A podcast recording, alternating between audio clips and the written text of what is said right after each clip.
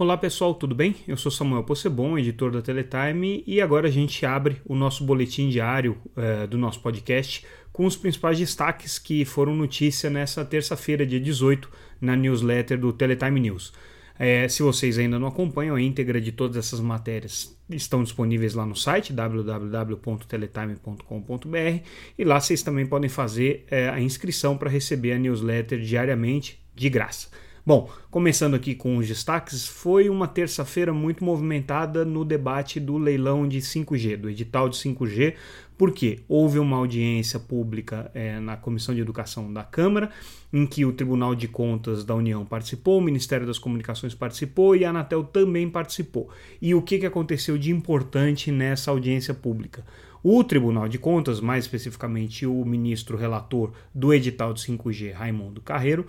colocou com todas as letras que ele acha que o edital precisa sim incluir é, metas, obrigações de conectividade nas escolas. Por que, que ele está colocando isso? A gente tem que recordar que recentemente a deputada Tabata Amaral levou ao Tribunal de Contas da União um projeto é, que ela elaborou com um estudo sobre a viabilidade de se colocar obrigações de conexão em escolas, nas escolas que não são atendidas no Brasil, é, partindo do edital de 5G, como uma oportunidade aí para o edital fazer um movimento no sentido de levar essa conectividade às escolas. São é, mais ou menos 40% das escolas brasileiras hoje não são conectadas à internet, são 140 mil escolas, então é realmente é, uma quantidade muito grande de é, instituições de ensino que não têm acesso à internet e a deputada estima que com 2 bilhões e meio de reais do edital seria possível fazer com que essas escolas fossem conectadas. Pois bem, o Ministério das Comunicações está eh, muito é, cauteloso com relação a isso, porque entende que qualquer alteração no edital agora vai tomar mais tempo, vai com comprometer o cronograma, e alega também que, ao prever a conectividade em várias localidades que hoje não são conectadas, indiretamente estaria beneficiando o setor de educação, porque é, são localidades em que necessariamente existe também uma escola. Bom, esse não é um argumento que parece que está convencendo o Tribunal de Contas, eles já estão bastante,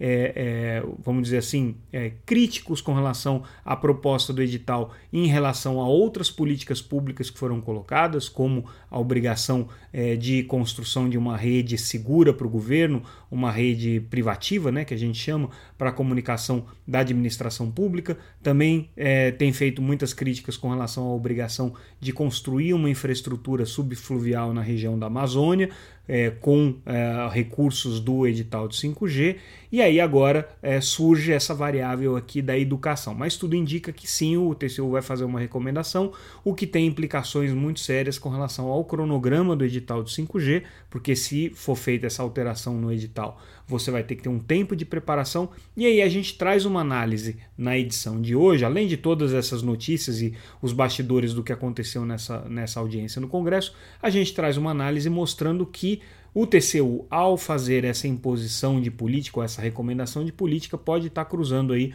uma linha um pouco delicada, que é a linha que separa entre o papel de julgador das contas e julgador da legalidade dos atos da administração pública, é, para ser o julgador da, do mérito e da, e da qualidade das políticas públicas. Então, é, não é papel do TCU fazer isso, e a gente tem que lembrar que o TCU tem exigido do Ministério das Comunicações e da Anatel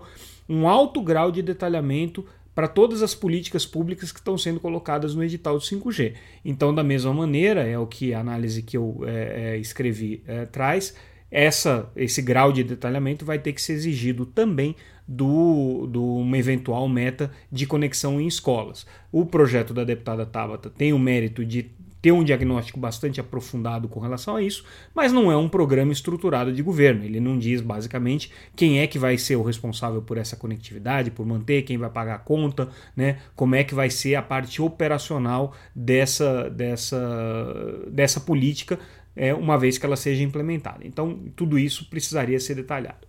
Mudando de assunto e indo adiante com o nosso noticiário, a gente também traz uma notícia de que Algar está pedindo no CAD o fim do sigilo é, das informações que hoje é, estão disponíveis dentro do tribunal para análise da, da consolidação da Oi Imóvel, da compra da Oi Imóvel pelas operadoras concorrentes, Claro, TIM e Vivo, mas muitas dessas informações estão sigilosas. Então a Algar, que já tinha pedido para ser parte do processo, foi aceita como parte, junto com outras entidades, outras empresas, está agora pedindo a quebra é, desses sigilos de informação, porque considera que isso é relevante para o seu julgamento, para sua avaliação sobre o mérito concorrencial dessa operação de compra que está acontecendo do imóvel e que está sendo julgada agora no CAD. A gente traz também no noticiário de hoje a informação de que o Ministério das Comunicações vai fazer uma, uma visita aos Estados Unidos para conhecer a rede privativa é, norte-americana, a rede segura que o governo norte-americano tem adotado para suas comunicações estratégicas. Essa missão deve acontecer agora em junho, vai reunir a Anatel, o TCU, é, a própria área de defesa do governo, o GSI, mais representantes do Senado e também, obviamente, o próprio Ministério das Comunicações. O que, é interessante aqui? É o Brasil, a gente sabe que não está com relações diplomáticas muito é, próximas dos Estados Unidos desde a eleição do presidente Joe Biden. Né? Quer dizer, existe aí uma, uma relação fria entre o presidente dos Estados Unidos e o, e o governo brasileiro, o presidente Jair Bolsonaro especificamente. Por razões óbvias, Bolsonaro foi um apoiador até depois que a eleição já tinha acontecido nos Estados Unidos do Donald Trump. Então, é, é, esses laços precisam ser reconstruídos. Mas ao abrir a possibilidade de uma missão é, para conhecer rede privativa, o que é um assunto de alta segurança e alta, é, é, é alto nível de classificação é, e restrição para o governo norte-americano, certamente existe aí um convite do governo dos Estados Unidos, uma sinalização da área diplomática dos Estados Unidos e talvez até um apoio do governo dos Estados Unidos para que isso aconteça. O que reforça a tese de que, mesmo tendo havido uma mudança de governo Donald Trump para Joe Biden, a estratégia do governo com relação às empresas chinesas e ao discurso é, de riscos cibernéticos decorrentes da atuação da China nas redes de telecomunicações não mudou. Então a gente tem que observar com muita atenção essa, essa delegação, essa missão que o Brasil vai cumprir aqui nos Estados Unidos, porque ela tem sim um indicativo muito importante com relação a como que os Estados Unidos vão continuar se portando nessa briga com a China, especificamente na área de tecnologia, mais especificamente na área de 5G. A conferir. Indo adiante com o nosso noticiário, a gente traz aqui uma informação sobre é, várias informações sobre o mercado de banda larga. Uma que é a Team Live, que é a empresa é, que faz o serviço de fibra, né, de conectividade fixa da TIM, está é, tá ampliando o seu portfólio, indo aqui para casa dos 600 megabits por segundo é, como, como oferta inicial. Então é, a gente já tem comentado isso, né, um processo aí de escalada da, da qualidade dos acessos que estão sendo oferecidos pelos principais operadores, em decorrência, obviamente, da ampliação da oferta de redes de fibra, principalmente por conta da Oi e da Vivo, que têm avançado muito na construção dessa infraestrutura em grandes cidades. A TIM agora indo na mesma linha aqui, entrando nessa disputa. Lembrando que a única operadora que tem uma outra tecnologia é a Claro. A gente já comentou sobre o DOCSIS e sobre o grau de competitividade dessa tecnologia nesse cenário aqui dominado por empresas de fibra. Também falando de fibra ótica, a American Tower, que tem é, uma rede de fibra ótica no estado de Minas Gerais, ela comprou a CEMIG há algum tempo atrás, ela também está fazendo uma atualização tecnológica na rede e agora com o XGS-PON, que é a tecnologia é, que eles estão utilizando, né, eles pretendem oferecer velocidade de até 10 gigabits por segundo. Lembrando que essa, obviamente, é a velocidade teórica que a rede chega, né, do ponto de vista comercial, é, a, a estratégia não necessariamente vai ser essa, mas potencialmente pode chegar até lá.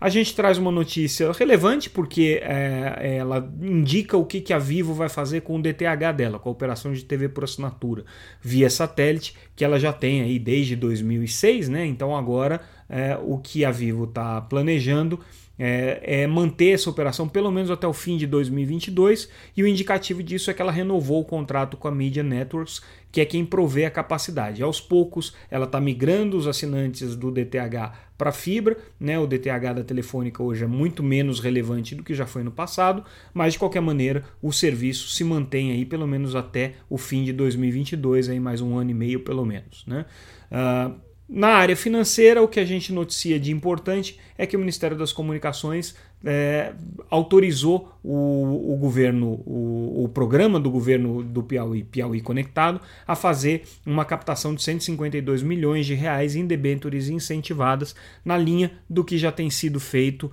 é, aí com, com é, empresas privadas que também estão emitindo debêntures incentivadas. Esse aqui é um programa que parece que está realmente surtindo efeitos e está abrindo portas aí para investidores que querem investir em infraestrutura. É, depois a gente vai detalhar um pouco mais esse programa de debêntures incentivadas, porque os resultados é, têm parecido muito interessantes. Bom, gente, esses foram os principais destaques do nosso noticiário é, de hoje. É, ficamos por aqui então e amanhã a gente volta com mais destaques e, claro, no final de semana, sempre com uma edição especial em que a gente vai aprofundar um tema de interesse que eu ainda não vou contar qual é, mas amanhã vocês vão saber. É isso, pessoal. Um abraço, até mais.